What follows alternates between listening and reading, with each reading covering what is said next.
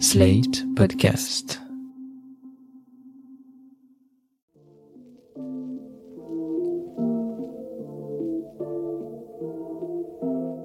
Bonjour et bienvenue dans New Deal, le podcast e-free, Slate, TTSO, consacré chaque semaine à l'actualité américaine. Je suis Aurélie Rodriguez et je suis en compagnie de Laurence Nardon, responsable du programme USA à l'IFRI. Bonjour Laurence. Bonjour Aurélie. Alors Laurence, aujourd'hui, en l'absence de Christophe Caron et de Romain De Salle, nous allons réaliser cet épisode entre femmes, et ça tombe bien, puisque nous allons parler d'une femme, une américaine, Madeleine Albright, qui est morte mercredi 23 mars à l'âge de 84 ans. Madeleine Albright a été secrétaire d'État de Bill Clinton de janvier 1997 à janvier 2001, et elle est la première femme nommée à ce poste. Elle sera remplacée ensuite par Colin Powell, qui lui fut le premier Afro-Américain à occuper cette fonction. Nous en avions justement parlé dans le 91e épisode de New Deal en octobre 2021. S'il faut parler de Madeleine Albright, c'est aussi et surtout parce qu'elle a mis en œuvre la politique étrangère d'une époque bien lointaine désormais et que nous évoquons régulièrement dans ce podcast. Je veux bien sûr parler de la décennie du triomphe pour les États-Unis, celle de leur leadership unipolaire, entre la chute de l'URSS en 1991 et les attentats du 11 septembre en 2001. Cette grande diplomate a eu à gérer la guerre de Yougoslavie, elle a orchestré de nouvelles étapes de la mondialisation économique, elle a aussi coordonné l'élargissement de l'OTAN vers l'Europe de l'Est, une extension dont on parle beaucoup aujourd'hui, et qui est l'une des justifications de la guerre en Ukraine lancée par la Russie. Alors Laurence, qu'est-ce que Madeleine Albright peut nous apprendre et payons-nous aujourd'hui en Ukraine l'ubris de cette époque? Oui, je crois qu'il faut commencer par donner un éclairage biographique sur euh, Madeleine Albright parce qu'il explique beaucoup de ses choix politiques par la suite. Madeleine Albright, elle est née à Prague en 1937 et ce qui est vraiment incroyable, c'est que sa famille a fui la Tchécoslovaquie non pas une fois, mais deux fois. En 1939, ses parents, qui sont juifs, ont fui l'invasion du pays par les nazis pour se réfugier à Londres. Au passage, c'est là qu'ils ont converti toute la famille au catholicisme, une conversion que Madeleine Albright, très curieusement, n'apprendra que très tard dans sa vie. Après la guerre, la famille s'est réinstallée à Prague, mais elle en est repartie en 1948 après la prise du pouvoir par les communistes qu'on appelle le coup de Prague, et cette fois-ci, ils se sont installés aux États-Unis. C'est donc une famille qui a fui le totalitarisme nazi, puis le totalitarisme soviétique. Madeleine Albright a toujours mis en avant cette expérience personnelle pour expliquer ses positions interventionniste en matière de politique étrangère, lorsqu'elle explique qu'il faut absolument défendre la démocratie libérale partout dans le monde, elle sait de quoi elle parle. Et on sait qu'il y a d'autres diplomates américains importants qui ont fui le totalitarisme nazi. On pense au cas de Kissinger, non? En fait, il y a trois grands diplomates américains de l'après-guerre qui ont fui l'Allemagne nazie dans les années 30. Madeleine Albright, on en a parlé. Henry Kissinger, vous venez de le citer. Il y en a un troisième, donc, c'est Zbigniew Brzezinski, qui a été euh, conseiller pour la sécurité nationale sous Carter, donc c'était entre 77 et 81. Il est un petit peu injustement oublié aujourd'hui. Brzezinski, il était né à Varsovie en 1928, dans une famille de diplomates euh, pas juifs en l'occurrence, mais catholiques. Il se trouve que sa famille était en poste à Montréal lorsque la guerre a éclaté en 39 et donc ils sont pas rentrés en Pologne. Brzezinski, il se distingue par une position toujours très anti-soviétique et pro-européen.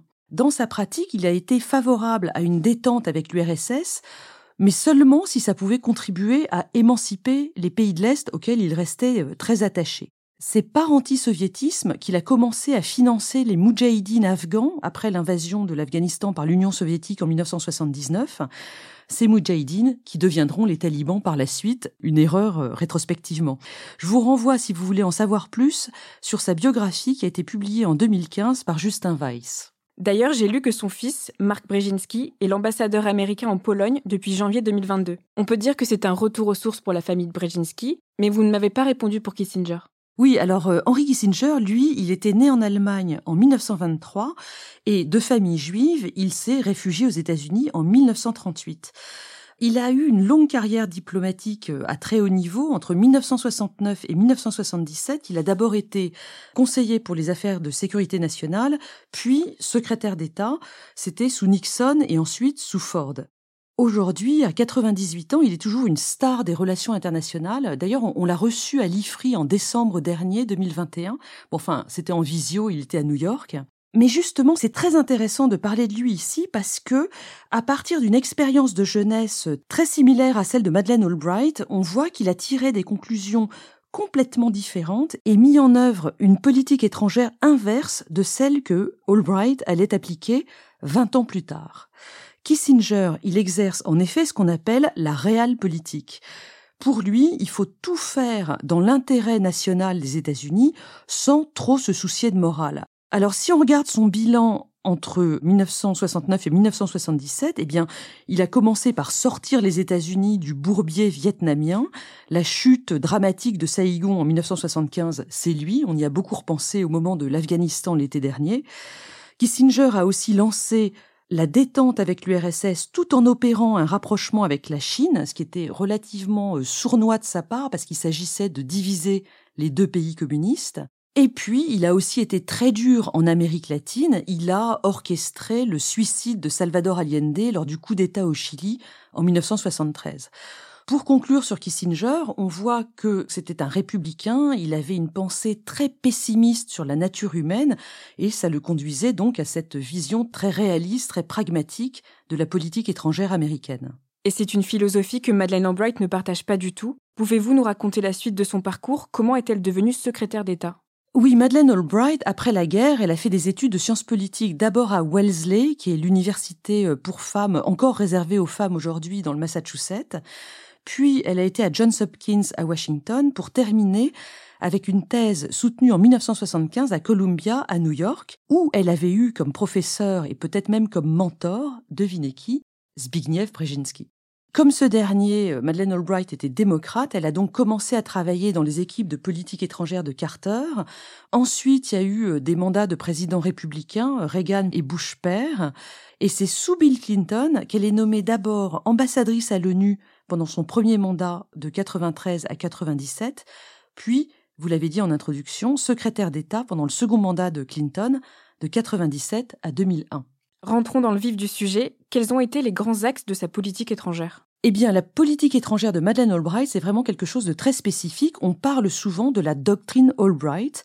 Elle est fondée sur l'exceptionnalisme américain, c'est-à-dire cette idée que les États-Unis ont un rôle moral à jouer dans le monde, un rôle pour faire le bien et qui justifie leurs nombreuses interventions militaires à l'étranger. C'est Madeleine Albright d'ailleurs qui a employé l'expression de nation indispensable pour parler des États-Unis. C'était dans une interview en 1998 cet interventionnisme militaire pour faire le bien, il est vu comme relativement légitime à l'époque parce que les États-Unis viennent juste de gagner sur l'URSS. Ils sont en train de proposer au monde entier leur modèle de démocratie libérale, de prospérité économique et plus largement leur modèle d'ouverture. Et tout cela s'inscrit dans le concept qu'on appelle destinée manifeste. Et qu'est-ce que ça donne concrètement? Sur le plan économique, c'est l'époque où la mondialisation s'envole véritablement. L'administration Clinton préside à la mise en route d'un libre-échange mondial avec très très peu de régulation. Et l'événement le plus important en 2001, c'est l'entrée de la Chine à l'OMC, dont on a vu les effets spectaculaires par la suite. En Europe, on l'a dit, c'est l'époque de l'élargissement de l'OTAN. Alors il y avait déjà eu l'entrée de l'Allemagne de l'Est dans l'OTAN avec la réunification en 1989. Madeleine Albright est en fonction pendant l'élargissement de 1999, dix ans plus tard, qui voit entrer la Pologne, la République tchèque et la Hongrie dans l'Alliance atlantique. L'élargissement suivant, ce sera en 2004 avec l'entrée de sept pays dans l'OTAN, dont les pays baltes. 2004, attention, c'est aussi l'entrée de huit pays d'Europe de l'Est dans l'Union européenne. Toutes ces entrées se font bien évidemment à la demande de ces pays. L'objectif, c'est clairement de les faire rentrer dans le modèle politique et économique de l'Occident. Mais on sait que Madeleine Albright a quand même eu à gérer des crises terribles. Je pense par exemple à la guerre en Yougoslavie, Laurence. Oui, et c'est très important parce que c'est là, dans le traitement de la guerre en Yougoslavie, que se joue un certain modèle d'interventionnisme militaire américain qu'on a vu à l'œuvre par la suite et peut-être jusqu'à aujourd'hui. Il faut distinguer entre le premier mandat de Clinton et le second. Pendant le premier mandat de Clinton, entre 93 et 97, les États-Unis étaient encore traumatisés par les événements de Somalie en 1993.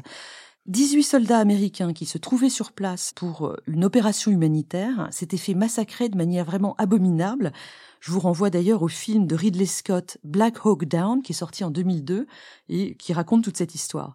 Et du coup, les États-Unis avaient choisi de ne pas intervenir pendant le génocide au Rwanda en 1994 et plus largement pendant la première partie des guerres en Yougoslavie entre 1992 et 1995. Madeleine Albright n'avait pas eu trop son mot à dire parce qu'elle était à l'époque ambassadrice à l'ONU à New York. Mais c'est lorsqu'elle devient secrétaire d'État en 1997 qu'elle met en place une politique beaucoup plus résolue. Il y avait d'une part les sanctions en Irak qu'on lui a beaucoup reprochées par la suite, mais parlons surtout de l'intervention dans les Balkans pendant la guerre du Kosovo, une guerre qui s'est déroulée de mars 98 à juin 99 les Américains ont lancé une campagne de bombardement euh, principalement de la Serbie dans le cadre de l'OTAN, des bombardements qui sont déroulés de mars 99 à juin 99, donc vraiment les derniers mois de la guerre. Cette intervention militaire aérienne, c'est l'une des premières ingérences humanitaires en soutien aux droits des peuples à disposer d'eux-mêmes. Et ce qu'il faut noter, c'est qu'elle a été réalisée sans mandat de l'ONU. Et cette intervention militaire, elle constitue un précédent à celle de Bush en Irak en 2003.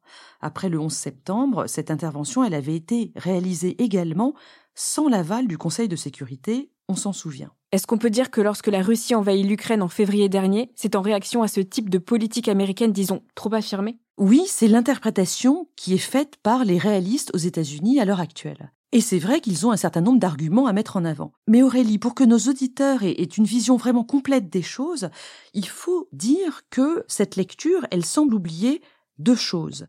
La première, c'est que l'Occident a quand même fait des choses très positives en Europe de l'Est et en Russie pendant cette décennie 1990, une décennie vraiment très difficile en Russie, où il y avait un taux de suicide énorme, un capitalisme absolument sauvage, mais où quand même il y avait une possibilité d'ouverture, on respirait.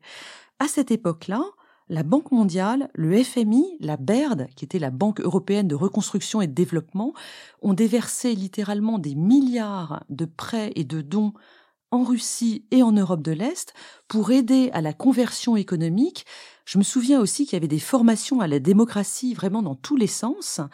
Et la deuxième chose qu'il faut dire, c'est que la Russie ou le régime de Poutine, ils sont pas des acteurs complètement passifs par rapport à l'Occident. Ils auraient pu choisir de plonger dans la démocratie et l'état de droit à partir de ces fameuses années 1990. Mais manifestement, on voit que 30 ans après, c'est pas vraiment le chemin qu'ils ont pris. Ils ont quand même une responsabilité dans cet état de fait. Tout n'est pas imputable à l'Occident. J'ajoute que pour les réalistes, qui sont donc pas d'accord avec ce que je viens de dire, l'ironie est terrible, car la guerre en Ukraine, qui se déroule depuis février, provoque aux États-Unis un retour euh, massif des interventionnistes qui veulent aller défendre Volodymyr Zelensky et la démocratie libérale. Donc on est revenu à la case départ, celle de Madeleine Albright. Exactement, et c'est ce qu'on peut lire dans ces tout derniers articles, parce que Madeleine Albright avait publié un long papier dans Foreign Affairs en octobre 2021 et encore un édito dans le New York Times il y a un mois, le 23 février, donc vraiment à la veille de l'invasion euh, de l'Ukraine par la Russie. Et dans ces deux textes, elle condamne l'attitude antidémocratique de Poutine et elle souligne la nécessité de défendre les principes de l'état de droit partout dans le monde. On voit donc en tout cas que le débat n'est pas clos entre les deux grandes écoles de pensée de la politique américaine. Pour conclure, Laurence, qu'est-ce qu'il nous reste à apprendre sur Madeleine Albright? Pour conclure, euh, on peut aller dans un registre plus léger.